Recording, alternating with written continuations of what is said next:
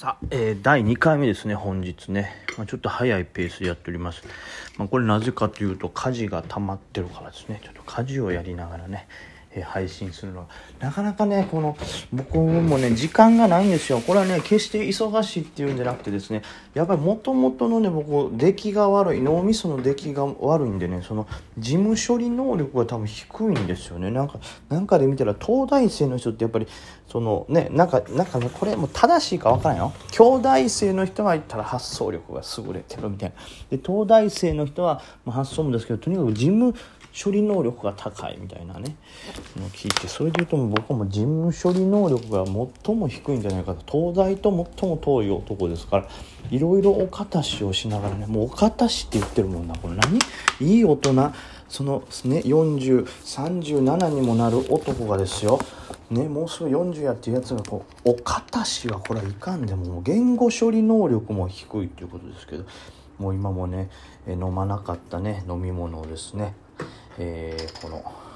シンクに流しながら喋っておりますけどもね。はい。というわけで質問回答をね、この間にさせていただきたいと思います。たくさんね、いつもいただいてありがとうございます。えー、あ、これなんかもうまさに今の質問、ピカチュウさんですね。えー、こんばんはいつも楽しく拝聴させていただいておりますということで、とんでもないです。えー、最近の相場はすごく重たくて重たくてたまりません。こんな相場からすれば、これからずっと続くのでしょうか？梅木さんはどう思いますか ?4 月になれば雰囲気変わってくるのでしょうか？とありますけども、いやー、まあ、はっきり言いますよ。わかりません。わかりませんよ、それは。これあの、まあ、いわゆる経済、何ですか？アナリスト？そういうストラデストラテジストっていうんですか？ああいう相場をね分析するような人もいますけどああいう人もねまあ分かんないですよ。僕がこの人当たるっていう人にこう出会ってないかもしれないですけど本当当たる人もいや当たらない人もいてでその人自体自体もこう当たる当たらないめちゃくちゃこうムラがあるからまあ正直なところやっぱ結局ね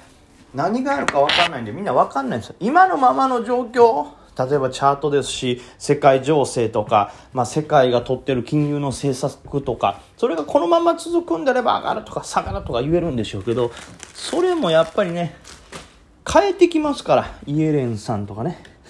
でそう変えられるとこっちも太刀打ちできへんみたいなことでね。そうなってくると分かんないんですけどもまああと見る指標とかね場所がめちゃくちゃたくさんあって分かんないっていうのもあるでしょうしね。だから厳密に言うともう分かんないです。しかしですよまあそんなことでは戦えないということで、まあ一個ね、前のこの引け後のラジオでもちょっとお話はしたんですけども、あれですね、その分からないなりにどうするかと。まあ一番大事なですよ、分からないけども対応できる形をとっておくということ。いや、それこそ、この怖そうな時はノーポジでもいいでしょうし、で逆に言うとこう、下がっても耐えうる株。いわゆる底値のね売り枯れてる小型株みたいなのを狙うとかいう手もありですしでもしくは、えー、上げ相場だと思って入っててもちょっと気配が怪しいなと思った瞬間にそのことを盲信せずにすぐにロスカットしたり、まあ、舵を切れるスピード感判断力っていうのを持っておくのが最も大事なんでそれはもちろん絶対に持ってくださいということですよ。それが一番何においても強いんでそれは絶対なんですけども分からないし結局その場の判断でコロコロ変わるけども今後どうなるかっていうことを考えてみるとですねこれも非常に難しいんですけど全体としてはやっぱりねまだ緊縮っていうのもされてないですし、まあ、しようとしなきゃいけないみたいな話もあるんですけどね。ただ実際まだ緊縮されてないわけですしじゃあこれが今後どれぐらい伸びんねんって言われると僕もねまだやっぱり状況的にはねバブルが来てもおかしくないなと思ってたんですけどうーんまああるとしたらやっぱり今売り圧強いですしさっきのラジオで言ったようにその改ざんの多さであるとかまあ何て言うんですかまあチャートの形、えー、そして何て言うんですかねこのちょっと閉塞感上値のなどなどありましてですね。でまあ結局経済が今まだねコロナ後に戻るのかどうかもちょっと微妙な位置にあるみたいなことを考えるとちょっと直近の上値重いんだなともう思わざるを得ないですよねこれは。ただあとはその言ったようにまだお衣装売りがあるんでしょうしまだストヤスもいっぱいじゃないですからそのいわゆるセリクラの状態でもないと。まあもろもろこういうことを考えるともうちょっと下への調整っていうのは考えられるとは思うんですよね。ただしまあねあのまだ緩和でジャブジャブなんはありますしある程度のとこまでいったらねそこまでそのいわゆるコロナの時のような額まで下がることはまあないでしょうしある程度の調整っていうのはあるでしょうけどその後っていうのはやっぱり、はい、上を目指すんだろうなとは思ってるんですよね。なのでただそれがいつまでの調整が続くかっていうのはこれ非常に難しいわからないんで4月いっぱいずっと下ってことはないやろって思うんですけどね。まあじわじわ横横からじわじわ下ぐらいはあるかもしれないですけどガンっていう下げさえ来ればそれで逆に言うと一回アクは抜けると思うんでまあどうでしょうね。このあくまでチャートから判断してそのこの何て言うんですか？下落幅の止まり具合チャートから話した、まあ、日経の指数だけで言うと単純に言うと27,500とか27,000ぐらいまで落ちる可能性はあるのかなと思いますね。で、そこから26,500とかまでは、まあ、あるのはあり得るんですけども、うん、そこまで言ってくれたら悪が抜けるかなとね、チャート的には思いますけどね。であとは、何でしょうね。あのいわゆる4月からその日銀のねちょっと前に発表があった ETF の買い入れを今までは、えー、先物に関する ETF とかも買ってたのを日経平均ね日経平均に関する ETF を買ってたのはもうトピックスに絞ろうと言ってるのがあるんでそういうのが、4月から実際に行われるとまた流れ変わるのかなということがあってあのーピカチュウさんのねご質問でちょっとねあったように4月になれば雰囲気変わってくるのでしょうかってあるように僕はまあ4月になると今とは雰囲気が変わるとは思ってます。でまたあの5月に向けてね、えー、ゴールデンウィークのまたこう貸借が盛り上がる時とかもあるでしょうから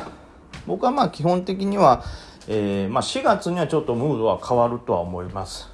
しかしまあ目先はまだちょっと上値が重いんでね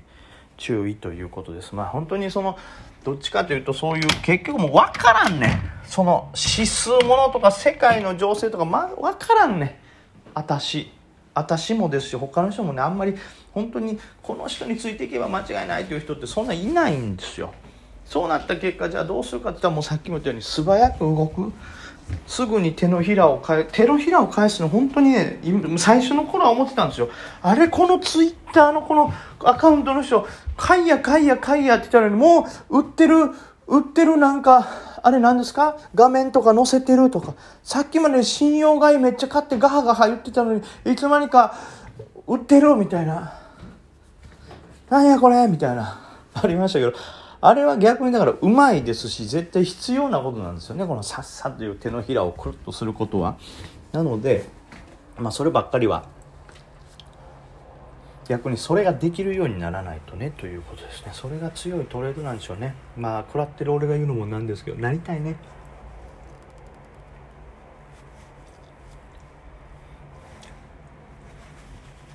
さあえー、というわけでですね。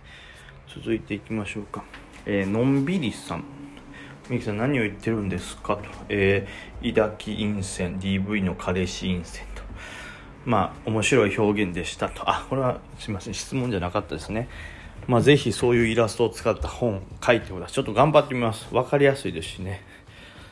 はい、えー、続いてウェルモットさんいつもラジオ楽しみにしております先日落ちるナイフの話がありましたが、えー梅木さんは落ちるナイフは拾わず落ちてるナイフを拾うとおっしゃってました。はい。えー、私は本当に株が下手くそで落ちるナイフと落ちてるナイフの違いがわかりません。